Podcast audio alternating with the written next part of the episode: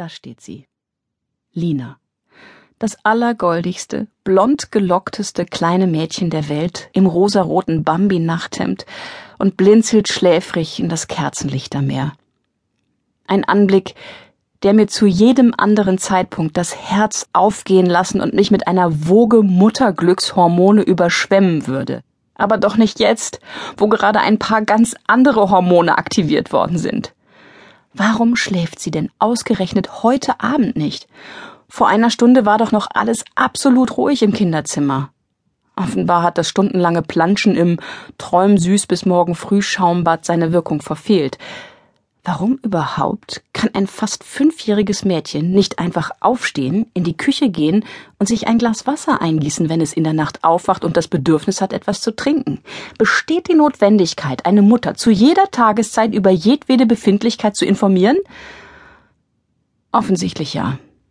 Ich komm schon, mein Schatz, sage ich seufzend und zu Dieter, tut mir leid, ich äh, bin gleich wieder da. Wer ist der Mann? fragt Lina, als wir in die Küche gehen. Das ist ein Freund von mir, sage ich. Wie heißt der denn? Dieter. Schläft der Dieter heute Nacht bei uns? Ähm, ich weiß nicht, vielleicht. Warum weißt du das nicht? Hat er seine Zahnbürste vergessen? Ich habe ihn noch nicht gefragt. Jetzt trink ein bisschen und dann gehst du wieder ins Bett. Ich reiche ihr ein Glas mit Leitungswasser. Lina trinkt langsam ein paar Schlucke.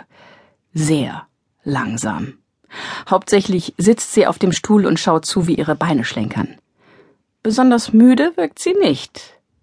Ich werde das Kinderschaumbad reklamieren. Ich atme tief durch und warte. Jetzt nur keinen Fehler machen. Bloß nicht ungeduldig werden. Ich lächle sie an und bemühe mich, ozeanische Ruhe auszustrahlen. Versuche so auszusehen, als dächte ich gerade, ich kann gerne die ganze Nacht mit dir in der Küche sitzen, mein Liebling, wenn dir danach zumute ist. Wir haben alle Zeit der Welt.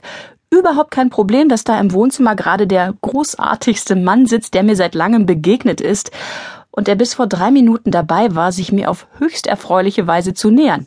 Alles kein Problem. Wenn Lina nur den geringsten Verdacht schöpft, dass ich sie am liebsten gerne ganz schnell wieder loswerden würde, ist alles zu spät dann fallen ihr garantiert noch zehn weitere Fragen ein, die unbedingt sofort geklärt werden müssen, und ich komme in den nächsten zwei Stunden nicht mehr zu Dieter zurück. Wann habe ich Geburtstag? In zwei Wochen. Ist das bald? Ja, ganz bald. Können wir morgen auf den Spielplatz? Ja, vielleicht, wenn du jetzt gleich wieder ins Bett gehst. Können wir auch Eis essen? Mal sehen, wenn's warm genug ist. Ich mag am liebsten Zitroneneis. Lina, jetzt aber genug. Es ist spät und du musst schlafen. Ich hab aber noch mehr Durst. Noch dreieinhalb Schlucke Wasser im Zeitlupentempo. Ich bin ganz ruhig, sage ich mir. Die Nacht ist noch jung. Ich bin ganz ruhig. Eine Viertelstunde später ist es vollbracht. Sie liegt tatsächlich wieder im Bett, und zwar in ihrem eigenen. Wenn es nach ihr gegangen wäre, hätte sie lieber in meinem Bett geschlafen, was ehrlich gesagt öfter vorkommt. Diesmal aber konnte ich sie gerade noch davon abhalten. Heute habe ich andere Pläne. Ich mache einen Abstecher ins Bad und checke mein Make-up. Alles gut, alles still. Als ich ins Wohnzimmer zurückkomme, ist Dieter aufgestanden und sieht sich meine CD-Sammlung an. Oh Gott, hoffentlich hat er Celine Dion noch nicht entdeckt. Komm, sage ich. Magst du noch etwas Prosecco? Es dauert ein bisschen, bis das Getränk, Debussy und die indische Rose wieder ihre volle Wirkung entfaltet haben. Das Küssen will mir aber nicht ganz unverkrampft gelingen, weil ich währenddessen konzentriert auf Geräusche aus dem Kinderzimmer lausche. Dieter scheint diese Sorgen nicht zu haben. Er befasst sich intensiv mit meinem Ohrläppchen, meinem Hals und den Knöpfen meiner Bluse. So intensiv, dass ich nach einer Weile nicht mehr an das Kinderzimmer und auch nicht mehr an irgendwelche Geräusche denke, bis mich wieder eines aufschreckt. Mama, ich muss Pippi. Diesmal steht SpongeBob in der Wohnzimmertür. Er ist drei Jahre alt, heißt Timo, trägt seinen Lieblings-TV-Serien-Schlafanzug und seit kurzem manchmal keine Windel mehr. Schade eigentlich. Dank Dieters Aktivitäten habe ich nicht einmal die Klinkel quietschen hören. Ich komme ja schon, sage ich. Als ich aufstehe und im Gehen meine Bluse zuknöpfe, nehme ich gerade noch wahr, wie Dieter hinter mir ein leises, aber deutlich unwilliges Grunzen ausstößt. Timo möchte nicht nur aufs Klo, er möchte auch noch eine kleine gute Nachtgeschichte hören, als er wieder im Bett liegt. Ich kann nicht lange mit ihm diskutieren, weil ich befürchte, dass das länger dauern würde, als schnell was vorzulesen. Außerdem könnte Lina im Bett nebenan wieder aufwachen und dann geht das ganze Theater von vorne los also flüstere ich schnell ein paar Sätze aus dem Zwergenbuch. Aber es dauert dann doch ein ganzes Kapitel, bis er endlich wieder eingeschlafen ist. Tut mir leid, wiederhole ich eine knappe halbe Stunde später im Wohnzimmer. Ich weiß gar nicht, was heute mit den beiden los ist, sonst schlafen sie immer ganz problemlos. Macht ja nichts, antwortet Dieter, aber seinem Gesichtsausdruck nach zu urteilen, macht es doch eine ganze Menge.